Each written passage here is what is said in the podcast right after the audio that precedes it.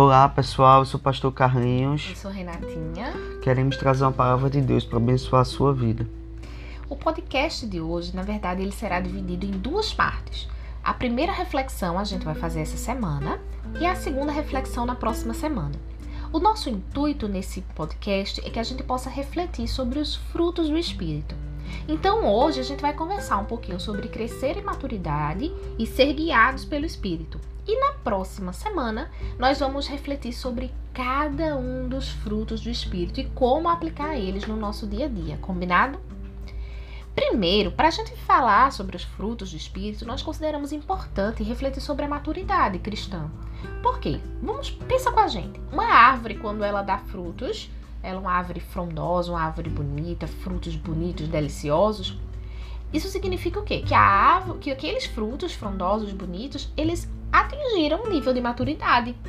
Né? Eles ficaram maduros, ficaram sazonais, ficaram prontos para serem colhidos, prontos para serem deliciados.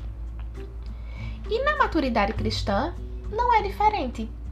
É muito interessante essa, essa simbologia da maturidade dos frutos com a nossa vida cristã. E é sobre isso que a gente quer conversar com vocês hoje. Queria deixar um texto para reflexão que está lá em Efésios 4, do verso 13 ao 15, e que diz assim: Que todos alcancemos a unidade da fé e do conhecimento do Filho de Deus e cheguemos à maturidade, atingindo a medida da plenitude de Cristo. O propósito é que não sejamos mais como crianças, levados de um lado para o outro pelas ondas, nem jogados para cá e para lá por todo o vento de doutrina e pela astúcia e esperteza de homens que induzem ao erro. Antes, seguindo a verdade em amor, cresçamos em tudo que é a cabeça, Cristo. Olha, muito a gente ouve falar realmente sobre maturidade no universo cristão. O dicionário define, define maduro como amadurecido, sazonado, plenamente desenvolvido, refletido, prudente, que já não é moço. Mas em termos práticos, e meditando sobre a sua importância na fé cristã, a gente pode refletir nessa passagem de Efésios 4 que acabamos de ler, e dela é, a gente consegue entender um pouco o que seja maturidade e extrair alguns pontos fundamentais. Primeiro, ele fala assim que nós devemos alcançar a unidade da fé. O que é isso? Isso significa ter união com os irmãos, tratar bem as pessoas, apoiar, suportar, cumprir o seu papel no reino de Deus, ser um incentivador, estimular, estar junto, nunca difamar, não proceder mal, não invejar, não fofocar não denegrir, seguir a missão para a qual você foi designado.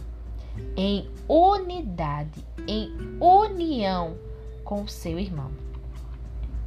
O segundo ponto que eu queria destacar é atingir a medida da plenitude de Cristo que ele fala no texto.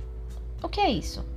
Bom, é seguir o exemplo de Cristo em tudo, nos preceitos, nas ações, no andar, no falar, no agir, em todos os lugares, em todos os instantes, e não só na igreja. Um terceiro ponto é quando ele fala que nós não sejamos mais como crianças, levados de um lado pelo, pelo, para o outro pelas ondas, nem jogados para cá e para lá por todo o vento de doutrina e pela astúcia e esperteza dos homens que induzem ao erro. Isso significa buscar estudar a Bíblia, estar atento aos ensinamentos de Deus, viver na verdade, pois quem vive na verdade consegue reconhecer uma mentira. Buscar estudar a palavra de Deus é um fator fundamental para que nós possamos colocar em prática e sejamos refletidos, prudentes e maduros, reconhecendo quando não algo não vem de Deus, não está de acordo com a palavra dele. Um último ponto é quando ele fala que nós devemos seguir a verdade em amor, cresçamos em tudo que naquele que é a cabeça, Cristo. Seguir significa viver de forma prática, caminhar pelo mesmo trajeto. Não basta só estudar a Bíblia, ter momentos devocionais ou frequentar uma igreja, seus eventos. Aqui, seguir a verdade em amor significa entender e viver o amor de Deus, tê-lo como Senhor, como aquele que dirige cada um dos nossos passos. Diante disso, nós podemos dizer, por exemplo, que maturidade é conseguir controlar a raiva, buscando resolver divergências sem violência ou difamação, é ter paciência e disposição para abrir mão de um prazer imediato, é ter com vistas a uma vantagem a longo prazo, por exemplo, é ter a perseverança e esperança em meio a adversidades, é às vezes abdicar da sua vontade para atender uma necessidade alheia. É ter capacidade de enfrentar o desagradável e a decepção sem nos tornarmos amargos é ter humildade, é saber dizer, poxa, me desculpa, perdão, obrigada. É deixar o orgulho e a vanglória de lado, é ter credibilidade perante as pessoas e ter integridade e cumprimento da palavra. Nós podemos citar inúmeros reflexos do que seja maturidade na vida de uma pessoa. Mas precisamos entender que crescer em maturidade é afastar de nós tudo aquilo que nos faz imaturos. Os imaturos, eles costumam arrumar uma desculpa para tudo. Vivem sempre atrasados, sempre contam vantagens, vivem sempre enroscados com promessas não cumpridas, amizades abaladas, assuntos inacabados. Mas a nossa proposta é que nós possamos refletir sobre as nossas ações, se elas têm refletido uma maturidade esperada por Deus ou se os nossos passos estão constantemente vacilantes. Para isso, nós precisamos entender que maturidade é um exercício é um processo, é um crescer. Nós não somos perfeitos, nós não vamos atingir um nível de perfeição, portanto, não se aflinja se cometer erros, afinal de contas, você é um ser humano. Mas que o desejo do seu coração seja sempre esse: seguir para o alvo, seguir para Cristo. Amém. Vamos ser guiados pelo Espírito também. Diante de tantos absurdos que a gente tem observado nos dias de hoje, diante de uma crescente inversão de valores que a sociedade tem experimentado, precisamos refletir, enquanto cristão, qual é o nosso papel frente a tudo que nos cerca. Ser cristão apenas na igreja, comunidade, talvez seja fácil para você. O desafio é implementar esses valores na sociedade, é salgar o mundo, iluminar o mundo. Mas é para isso que somos chamados, na é verdade, para sermos agentes de transformação no mundo, luz em meio às trevas. Devemos sim respeitar as escolhas que cada um tem, amar o ser humano pelo que ele é e estender a mão ao oprimido, mas não devemos e não podemos ser contrários àquilo que queremos. Não devemos ser omissos e aceitar tudo o que nos é imposto, até porque é, o nosso compromisso é amar o próximo, amar o próximo de respeito a viver os valores que Deus derramou sobre nós.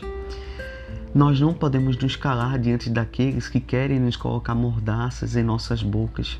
Devemos ser proféticos, não devemos ser convenientes, coniventes e banalizar ou mesmo legalizar o pecado, aquilo que afasta o ser humano do Criador e afasta o ser humano um do outro. Devemos ser cristãos autênticos, comprometidos com a palavra de Deus. Devemos ser cristãos que de fato amam as Escrituras Sagradas, sermos guiados pelo Espírito o que seria isso, afinal de contas? Significa você de fato vestir as novas vestes, né? Viver de forma profunda e ter uma resposta, desenvolver os frutos que o Espírito Santo tem para cada um de nós. Os frutos que produz a vida de Deus em nós. Estamos mortos em nossos pecados e delitos, mas quando aceitamos Jesus como Senhor e Salvador de nossa vida, Ele nos veste do novo e esse novo é a natureza dele em nossas vidas. São ações e reações movidas pelos frutos: o amor, a alegria, a paz, a paciência, a amabilidade, bondade e fidelidade, mansidão e domínio próprio. Não são frutos de algo inalcançáveis. É algo que foi nos dado de graça. É um grande cacho que foi nos dado de graça. De fato, essa tarefa não é fácil, mas com certeza não estamos sozinhos. Não estamos almejando e buscando algo que é impossível, porque o impossível já foi feito na cruz por cada um de nós. Deus abençoe e até o próximo podcast. Que nessa semana você possa estar refletindo sobre como andam suas ações, suas reações, que você possa estar refletindo se as suas atitudes têm revelado uma maturidade cristã e que você possa estar pedindo a Deus para que seja guiado pelo Espírito dele, inundado pelos frutos dele. Na próxima semana, nós voltamos e vamos conversar sobre cada um desses frutos. Nós aguardamos vocês e até lá!